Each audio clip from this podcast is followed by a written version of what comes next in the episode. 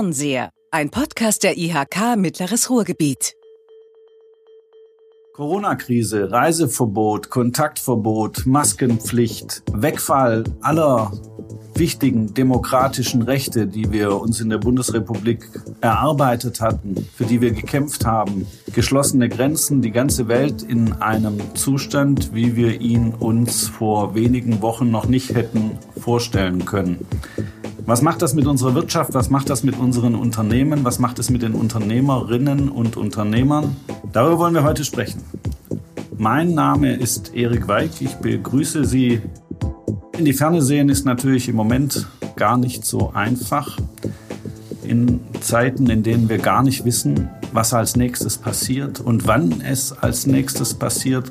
Corona ist der Game Stopper oder der Game Changer der alles verändert hat.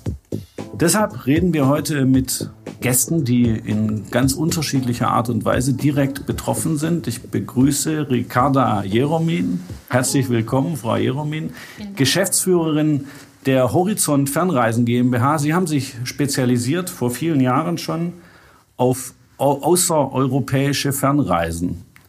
Man könnte sagen, ein Geschäftsmodell, das Ihnen vor kurzem jemand zack, unmöglich gemacht hat.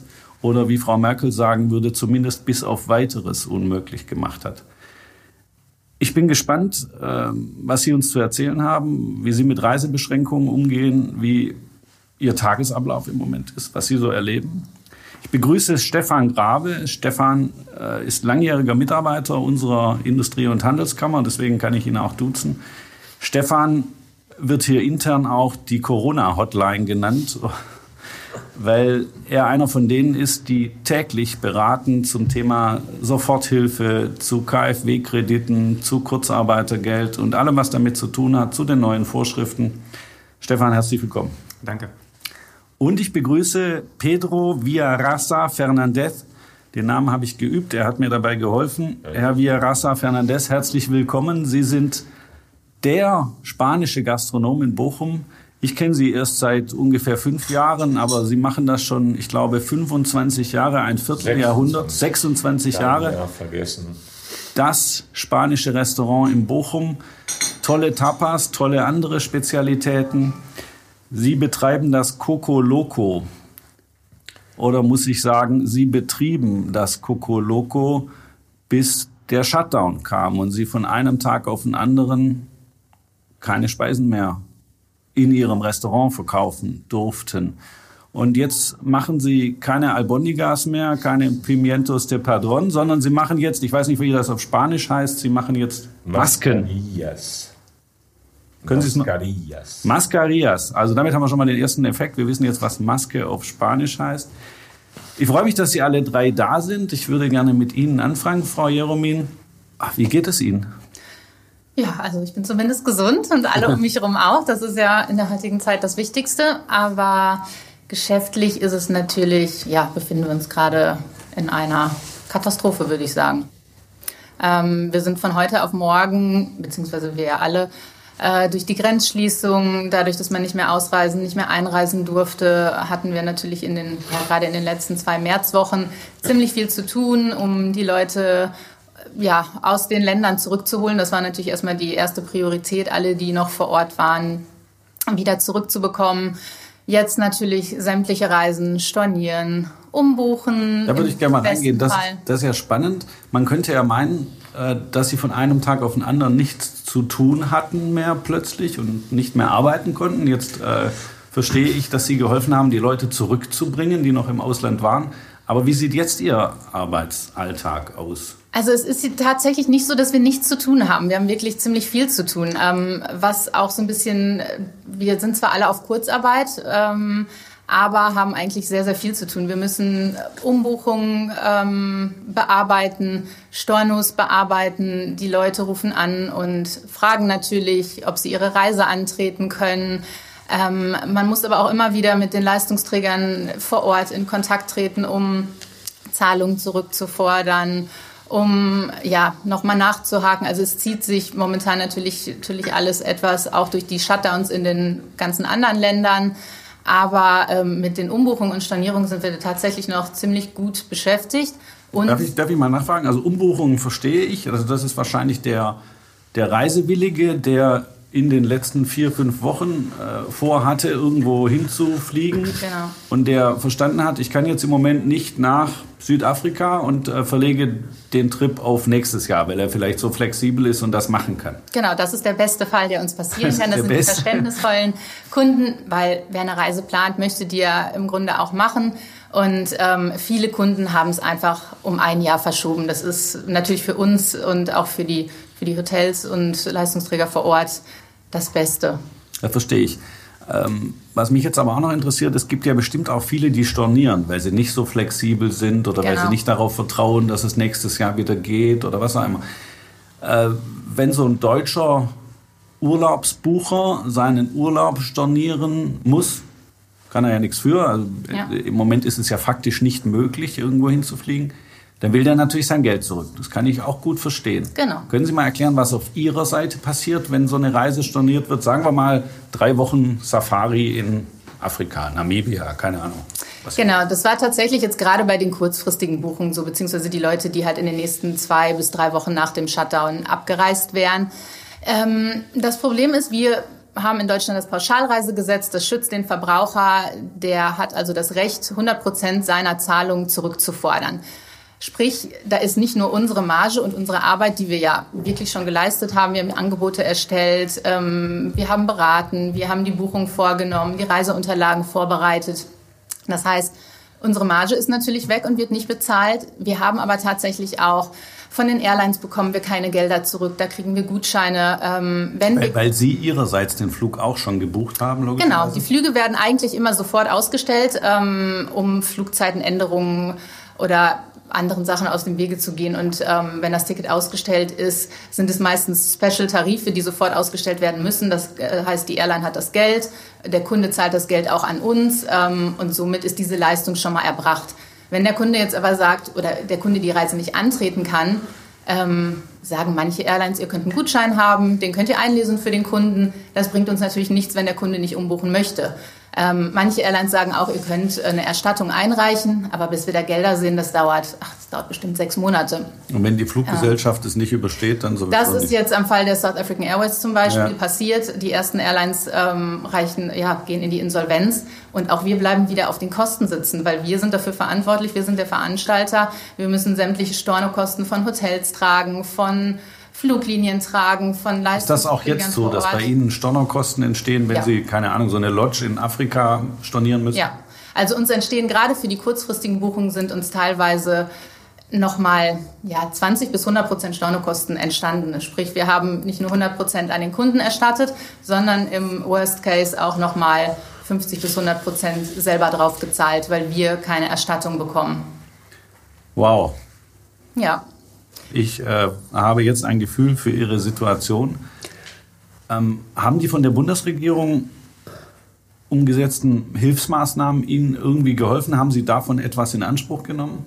Ähm, nein, also wir haben die Sofortkredite, äh, die Soforthilfen in Anspruch genommen. Ja. Da muss ich auch sagen, das ging super schnell und war direkt auf unserem Konto.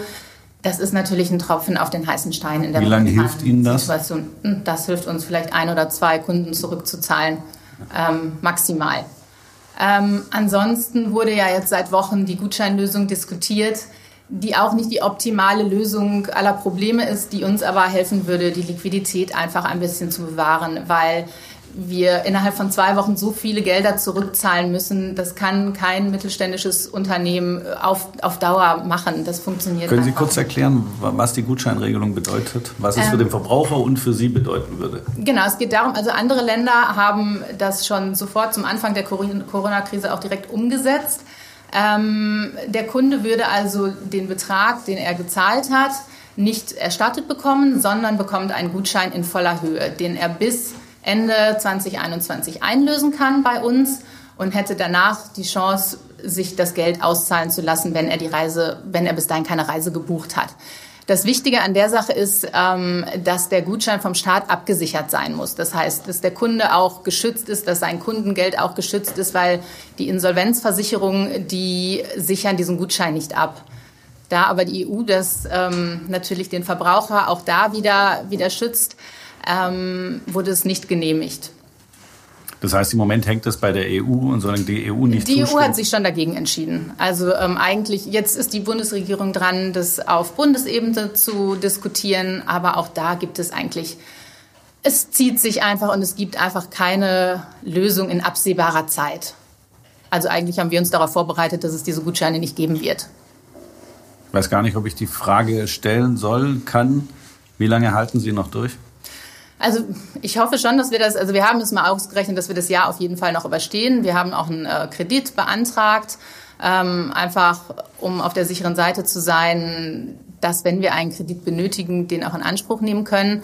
Wir haben gute Rücklagen, wir haben gut gewirtschaftet, aber auch die sind natürlich irgendwann aufgebraucht, weil einfach auch keine neuen Gewinne reinkommen. Keiner bucht momentan eine Reise. Wir arbeiten, wir haben im Grunde das letzte Jahr umsonst gearbeitet. Alles, was wir jetzt machen, machen wir eigentlich auch ohne Bezahlung, weil wir ja nun mal äh, erstatten müssen. Sprich, das Jahr werden wir, also wir gucken positiv in die Zukunft, das wollen wir überstehen, das werden wir überstehen. Aber wenn man natürlich erst im Sommer 20 21 wieder reisen darf, würde ich mal tippen, dass es bis dahin kein Reisebüro und keinen Reiseveranstalter mehr gibt. Jedenfalls nicht, wenn es so weiterläuft wie bisher. Und vielleicht auch keine Airline und vielleicht auch ganz viele das Hotels kommt noch dazu, mehr. Genau. Stefan Grave, der die Corona-Hotline der Industrie- und Handelskammer Mittleres Ruhrgebiet. Stefan, was würdest du Frau Jeromin raten? Ja, vieles von dem, was wir Frau Jeromin raten würden, hat äh, Frau Jeromin ja auch schon umgesetzt. Ähm, Im Kern geht es äh, bei dem, was Sie geschildert haben, ja auch um das, was äh, uns äh, alltäglich ganz, ganz oft begegnet, nämlich die Frage, wie ähm, kommt man an Liquidität, beziehungsweise wie kann man vermeiden, dass zu viel Liquidität aus dem Unternehmen abfließt. Und da würden wir natürlich immer schauen, so wie Sie das auch gemacht haben, welche Möglichkeiten bieten ähm, die Programme, die äh, der Bund und das Land NRW in den letzten Wochen auf den Weg gebracht haben. Sie sprachen da schon die NRW-Soforthilfe an. Das ist sicherlich etwas, was wir auch äh, unseren Unternehmern ähm, raten, zu prüfen, ob es die Möglichkeit gibt, diese Hilfe in Anspruch zu nehmen. Darüber hinaus gibt es äh, das äh, KfW-Sonderprogramm 2020, also die Möglichkeit, äh, über die KfW, das bundeseigene Kreditinstitut, ähm, Kredite in Anspruch zu nehmen. Uns ist klar, dass das nicht immer einfach ist, weil dazwischen eben die Hausbank äh, noch eine wichtige Rolle spielt. Dass, äh, ähm, dass das nicht immer in allen Fällen funktioniert, ist auch klar, aber man sollte hier in jedem Fall relativ zeitnah mit der eigenen Bank ins Gespräch gehen und ausloten, was möglich ist. Vielen Dank, Stefan. Du telefonierst seit Wochen von morgens bis abends, teilweise am Wochenende durch und beantwortest x Fragen. Was sind so die häufigsten Fragen, die gestellt werden? Ja, wir haben äh, so in den letzten vier bis fünf Wochen, würde ich sagen, mehr als äh, fünf bis 6.000 äh, Telefonate geführt äh, hier in der IHK. Ähm, und äh, meine Kollegen und ich haben ähm, vor allen Dingen zum Thema Soforthilfe ähm, ähm, beraten. Ähm, da ging es eben darum, wer ist antragsberechtigt, wie läuft das mit dem Antrag, was passiert, wenn ich mehrere Unternehmen habe, also zum Teil sehr äh, differenzierte Fragestellungen.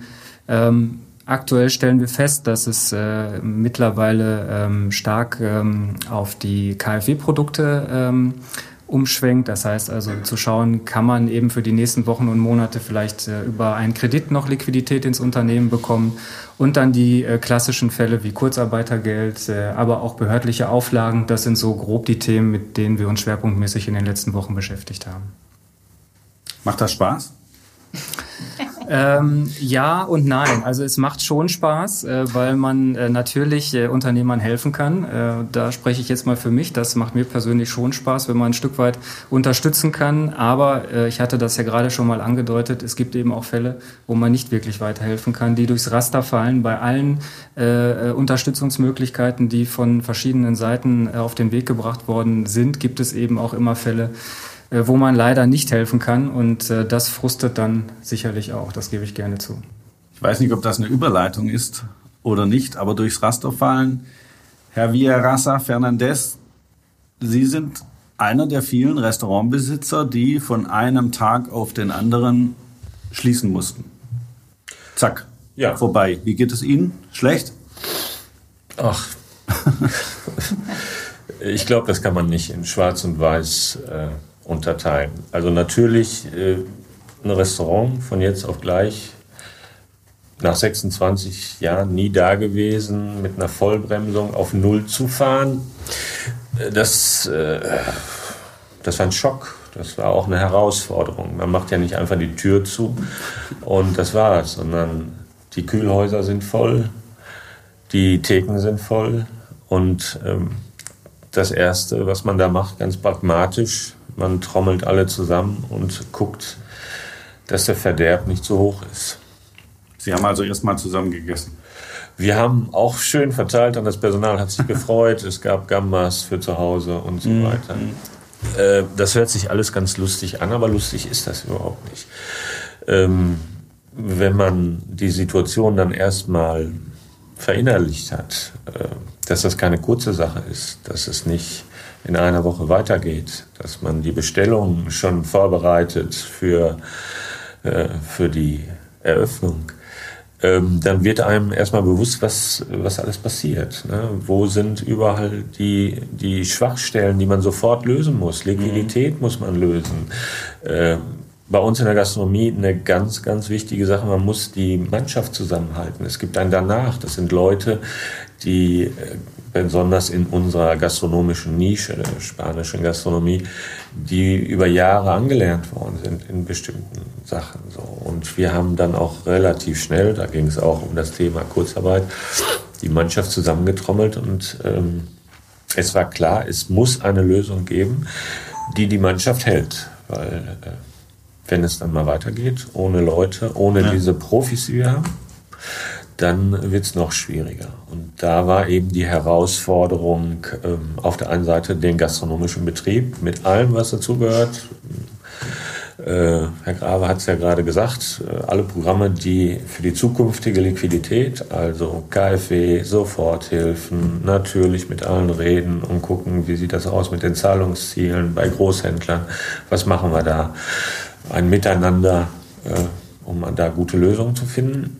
Und dann äh, war es natürlich insbesondere absolut wichtig, die Zukunft jetzt schon zu organisieren. Die Zukunft ähm, ohne Perspektive. Ne? Das ist also wie wenn man mit einem U-Boot ohne Periskop durch die Gegend fährt. Was meinen Sie mit Perspektive? Also ich höre oft den Satz, Wirtschaft braucht Perspektive. Jetzt haben Sie eine Wirtschaft. Ja, genau, wir haben eine Wirtschaft. Ähm, das Wort bis auf weiteres, das ist eine Katastrophe.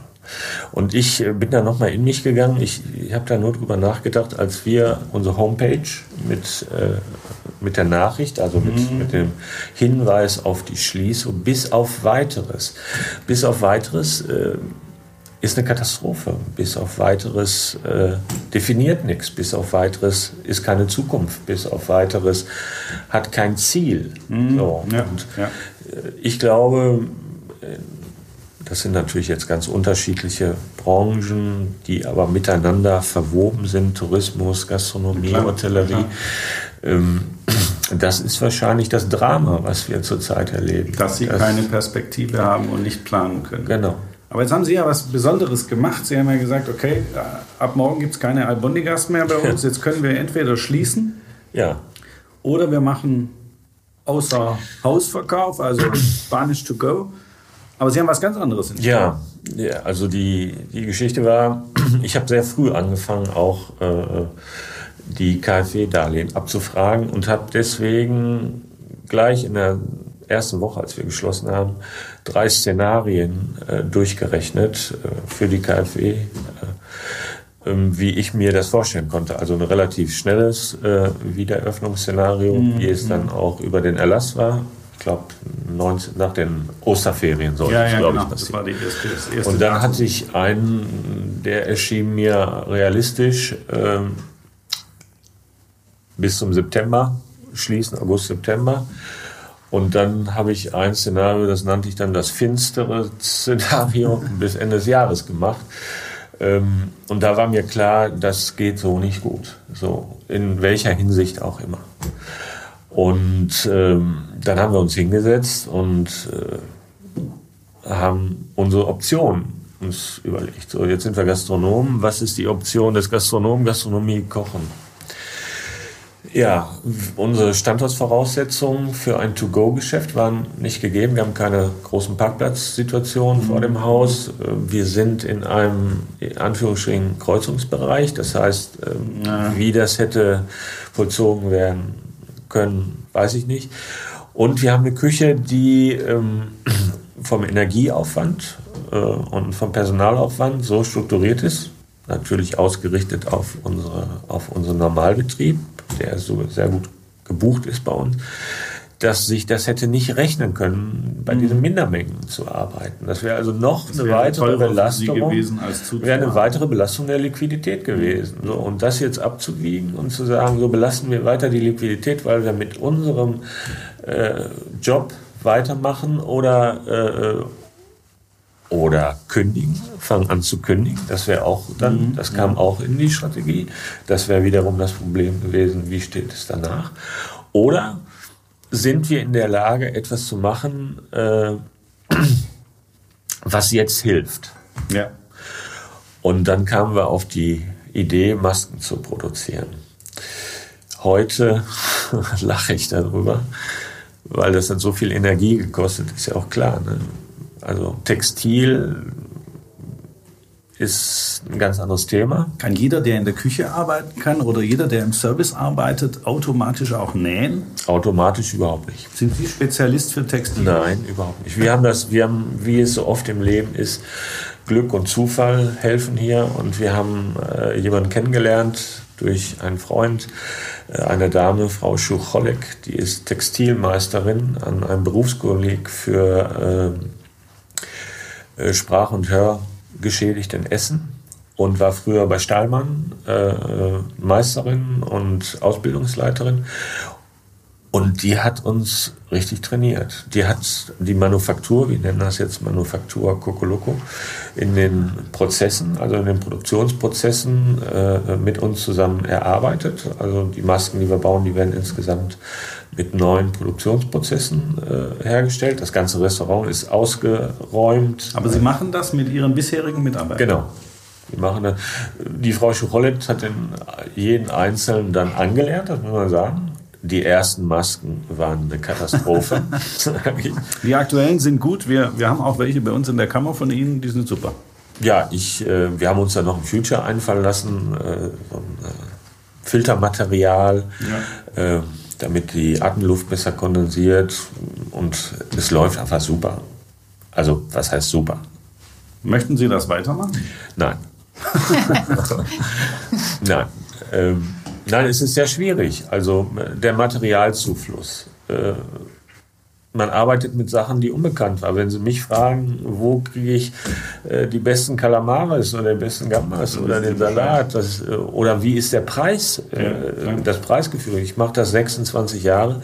Da haben Sie ein Preisgefüge, Sie wissen, wo wer, Sie haben die Kontakte. So mhm. wissen Sie, wo Sie Gummiband herkriegen mhm. oder wissen Sie, wo Sie Nasenbügel herkriegen oder äh, aber Sie haben sich darauf eingelassen. Sie haben gesagt, ja, genau. Unternehmer, ja. ich unternehme jetzt etwas. Ja, wir haben äh, einfach einen tollen Wissenstransfer gehabt. Äh, wir haben einen Technologietransfer gehabt. Wir haben ganz viel Zustimmung von Firmen, die aus dieser Branche kommen, hier im Ruhrgebiet gehabt. Da werde ich auch nach, ich hoffe ja, dass es irgendwann vorbei ist, aber danach werde ich Tage brauchen, um die vielen Dankesbriefe äh, zu schreiben. Wir haben was Neues gemacht. Bin ganz stolz auf meine Mannschaft, dass das so funktioniert nach den anfänglichen Schwierigkeiten ich finde, das war eine Lösung, die, man muss sagen, es ist sehr anstrengend. Also mein, ja. mein Arbeitsalltag sieht völlig anders aus als sonst. Das kann ich mir vorstellen. Okay, also ich finde das eine beeindruckende Geschichte, aber Sie sagen ja auch ganz klar, ähm, das ist nicht die Lösung für immer, sondern das ist eine Übergangslösung. Ich möchte nicht für immer Masken produzieren. Wir haben gesagt, das heißt hier Fernseher und wir wollen ein bisschen in die Zukunft gucken. Und deshalb frage ich jetzt mal, vielleicht fange ich jetzt mal mit Stefan Grave an. Stefan, was glaubst du, wirst du in einem Jahr immer noch Corona-Hotline sein oder was machst du in einem Jahr? Also ich bin zumindest fest davon überzeugt, dass uns das noch äh, viele Wochen und Monate begleiten wird. Wir haben ja gerade gehört, äh, dass äh, es eben auch in ein paar Wochen noch um die Frage geht, wie bekommt man die Gelder, die man braucht, um eben perspektivisch irgendwann wieder hochfahren zu können. Und je nachdem, wie viel Zeit bis dahin ins Land geht, äh, umso ähm, klarer wird es sein, dass es auch Bedarfe nach äh, Förderprogrammen gibt und Bedarfe zu Beratungen. Und äh, deswegen glaube ich tatsächlich, dass wir mit dieser Hotline in welchen Facetten auch immer sicherlich noch einige Zeit sehr beschäftigt sein werden. Frau Jeromin, ich weiß gar nicht, ob ich Sie fragen soll, wie es in einem Jahr ist oder ob ich Sie fragen soll, wie es in drei Monaten ist. Sie dürfen sich aussuchen. Ach, ich hoffe ja, dass wir, also wenn ich ganz ehrlich bin, glaube ich nicht daran, dass wir in diesem Jahr noch viel in die Ferne reisen können. Wenn wir Glück haben, ist mein optimistisches Szenario, dass man vielleicht ab Oktober, November doch noch mal in andere Länder reisen kann. Aber eigentlich gucke ich eher ab, ab Januar. Und ich hoffe, dass man in einem Jahr oder im nächsten Jahr wieder normal oder einigermaßen normal Fernreisen auch planen kann. Ähm, weil sonst weiß ich wirklich nicht, was mit der Tourismusbranche passieren soll. Ich bin da aber optimistisch, weil ich auch, weil der, der Tourismus ist ein so wichtiger Wirtschaftsfaktor in so vielen Ländern, die wir verkaufen. Ähm, die Leute brauchen den Tourismus, die sind noch stärker abhängig vom Tourismus als wir. Die haben keine Kurzarbeitergelder, die haben keine Unterstützung vom Staat. Die mhm. sind, also in Südafrika zum Beispiel, sind 55 Prozent der Leute aus der Tourismusbranche ohne Job, schon jetzt. Mhm. Und ja. ähm, wir befinden uns gerade am Anfang. Deshalb ist da meine Hoffnung, dass, dass das möglich ist, wieder Ende des Jahres oder spätestens Anfang des nächsten Jahres. Wahrscheinlich anders, als wir es kennen, also mit Maske im Flieger und mit Abstand, aber da muss man sich dann dran gewöhnen, denke ich. Hauptsache, man kann wieder reisen. Also trotz dieses Schocks, den Sie ja beide bekommen haben durch den Shutdown, äh, ich bin beeindruckt, wie positiv Sie trotzdem in die Zukunft blicken. Das freut mich. Äh, bei Ihnen äh, ist das schwierig, aber ich will Sie trotzdem fragen, haben Sie aus dieser Situation etwas gelernt? Nehmen Sie etwas mit, wo Sie sagen, okay, es gibt auch etwas Positives in dieser Situation für Sie? Hm. Also was ich halt positiv finde, oder gerade, ich meine, ich liebe wirklich die Branche, in der ich arbeite. Es macht so viel Spaß, Leuten ähm, Reisen zu verkaufen. Also auch gerade in Destinationen, die man selber kennt, die man mit Herzblut verkauft, weil man schon viele Male da war.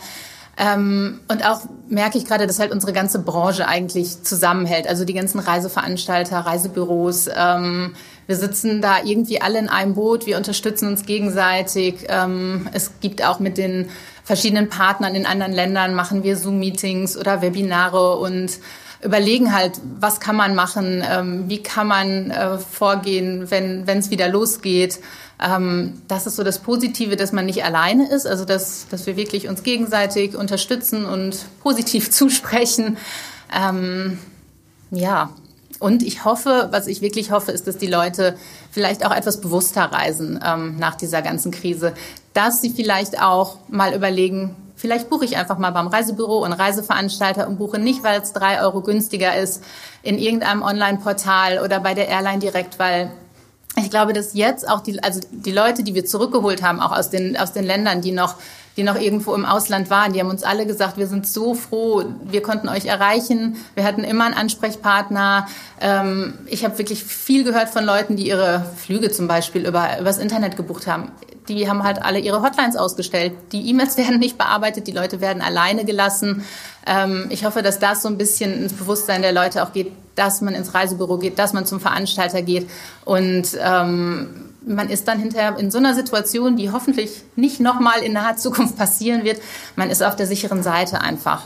Und das ist halt auch, wir arbeiten dafür, wir lieben das, wir machen das gerne, auch den Leuten zu helfen. Deshalb finde ich es so schade, dass wir ähm, da so alleine gelassen werden von der Regierung und uns nicht zumindest unsere Arbeit in irgendeiner Weise ersetzt wird.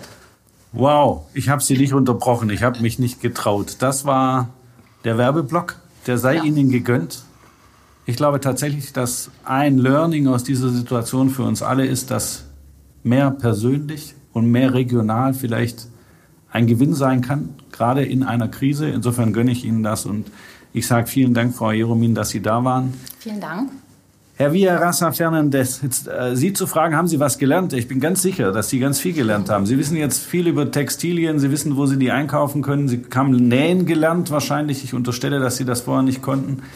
Aber ernsthaft, was ist das der große Lerneffekt, den Sie mitnehmen und was glauben Sie, was Sie in einem Jahr beruflich machen werden? Ja, ich muss sagen, also es gibt äh, ähnliche Effekte wie bei der Frau Jeromin.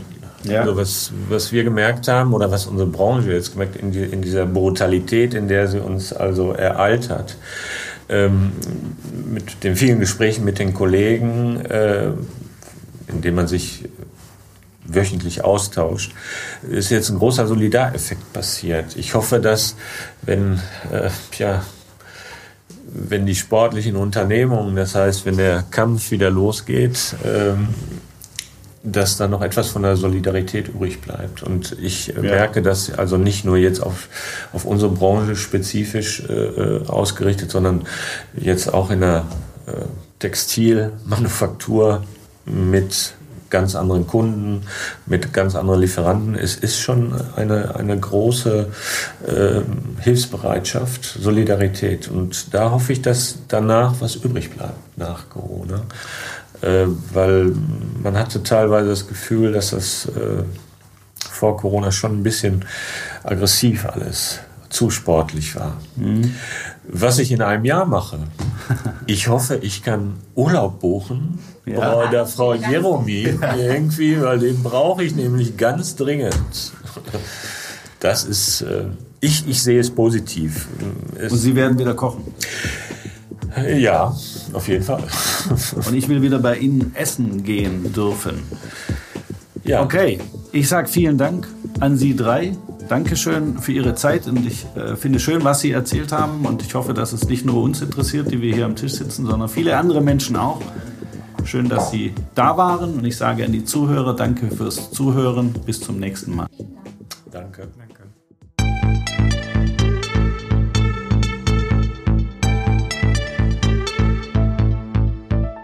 Fernseher, ein Podcast der IHK Mittleres Ruhrgebiet.